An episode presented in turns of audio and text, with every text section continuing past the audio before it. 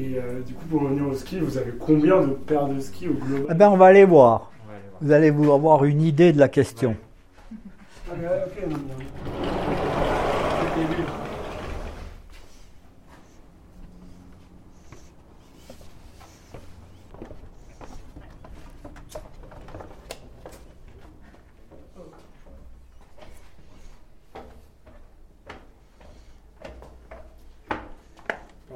Ah oui.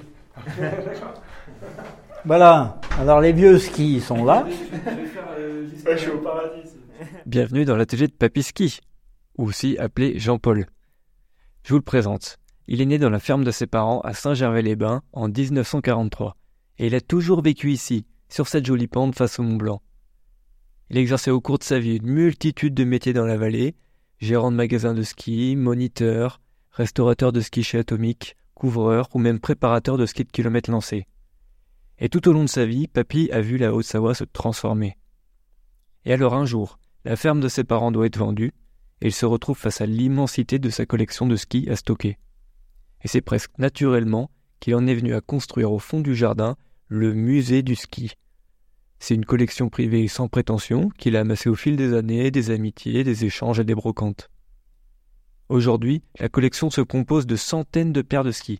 Ça va du ski alpin, de fond, de skating, mais aussi de kilomètres lancés, des premiers skis en bois aux skis paraboliques d'aujourd'hui, en passant par une myriade de technologies de fixation. Mais il y a également des monoskis, des squales, des engins de glisse en tout genre, des pots de phoque, des bâtons et des photos d'époque. Mais je dirais que la richesse de cette collection réside dans toute la connaissance de Papy, enrichie d'humour, de prise de position, ainsi que 80 ans d'anecdotes, qui nous aident à comprendre le ski, son évolution, et qui d'une manière nous invitent à regarder la montagne autrement. Il vous ouvre aujourd'hui les portes de sa collection, vous raconte l'histoire du ski et n'oublie jamais de finir la visite par le médicament, la sapinette maison. Je m'appelle Julien et je vous invite à découvrir la collection de ski de mon grand-père. À travers ce projet, je souhaite partager cette collection avec vous et vous faire découvrir le ski, selon Papy Ski. Bonne écoute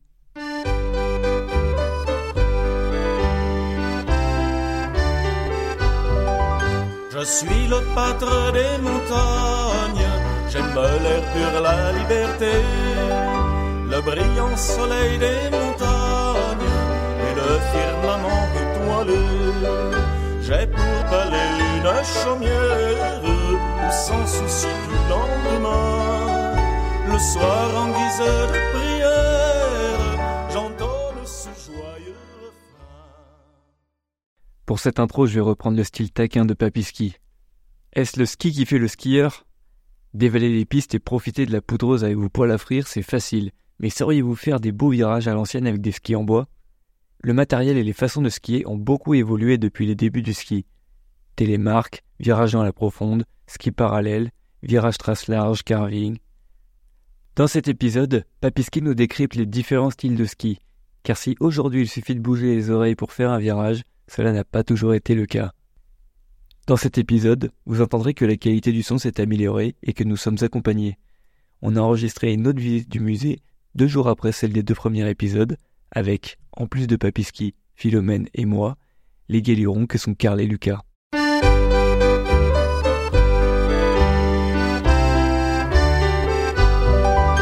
Je suis le pâtre des montagnes, j'aime l'air pur, la liberté, le brillant soleil des montagnes et le firmament étoilé. J'ai pour palais une chaumière sans souci du lendemain, le soir en guise de prière, j'entonne ce joyeux. Voilà. Non, mais après, il y a quelques années en arrière, c'est revenu la mode de faire euh, du ski rétro. Et dans les stations de ski, pour faire des animations en février, eh bien, ils faisaient des soirées démonstrations de ski rétro. Et depuis longtemps, la première, c'était à Flaine, je crois. Eh bien, quand ils faisaient leur ski rétro, les gars, personne n'avait gardé les vieux skis les moniteurs. Alors, comme j'étais dans le milieu du ski à cette époque-là, il y en a qui m'en ont parlé, est-ce que tu as des vieux skis ou machin, ça. Je dis, ouais, alors j'en ai prêté. Mais j'étais obligé d'aller leur donner des cours pour savoir faire des virages à l'ancienne. Voilà. Ils essayaient de carver. Ouais. Et l'année dernière, j'ai prêté deux paires de skis à des jeunes moniteurs de Chamonix, enfin à une fille, une parisienne, qui tournait un film sur une histoire pendant la guerre, donc avec des vieux skis. Et c'est des jeunes moniteurs de, de Chamonix qui, qui ont skié, ils m'ont cassé deux paires de skis. Ils savent pas. Ils savent pas tourner. Ils savent déjà pas tourner. Ils, ils savent plus tourner dans de la poudreuse. Maintenant, les jeunes, ils sont, c'est Ouais, tous des. t'as un bon- du bon matos, c'est plus facile. Maintenant, les jeunes, c'est tous des champions. Si vous leur donnez des skis comme ça, ils font de la poudreuse. Oui. Voilà, avec des trucs comme ça. Voilà. Mais avec un ski comme ça, ils sont incapables de tourner. Et qu'est-ce que vous appelez virage à l'ancienne euh, J'ai pas eu la, pas la référence. Eh ben- amateur de ski. Les, les Scandinaves Ouais. faisaient pas de virage. Les Scandinaves, eux, ils faisaient du ski de fond. Ils faisaient du ski de fond, comme ça, alternatif. Puis quand ils tournaient, eh bien, ils faisaient du pas tournant, comme ça. Voilà. Parce qu'ils skiaient sur le plat ou dans des pentes relativement douces. Après, quand ils ont commencé à faire des échanges avec les Européens ou avec d'autres, machin, ils ont commencé à faire des virages en, en ouvrant un ski comme ça. Un peu comme la moitié d'un chasse-neige. Après, pour s'arrêter, ils ont fait du chasse-neige.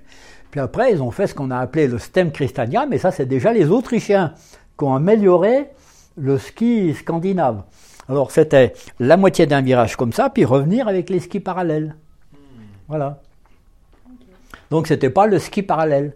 Et puis après, quand ils ont commencé à faire du ski parallèle, comme les Scandinaves faisaient, mais les Scandinaves, ils faisaient des très grandes courbes.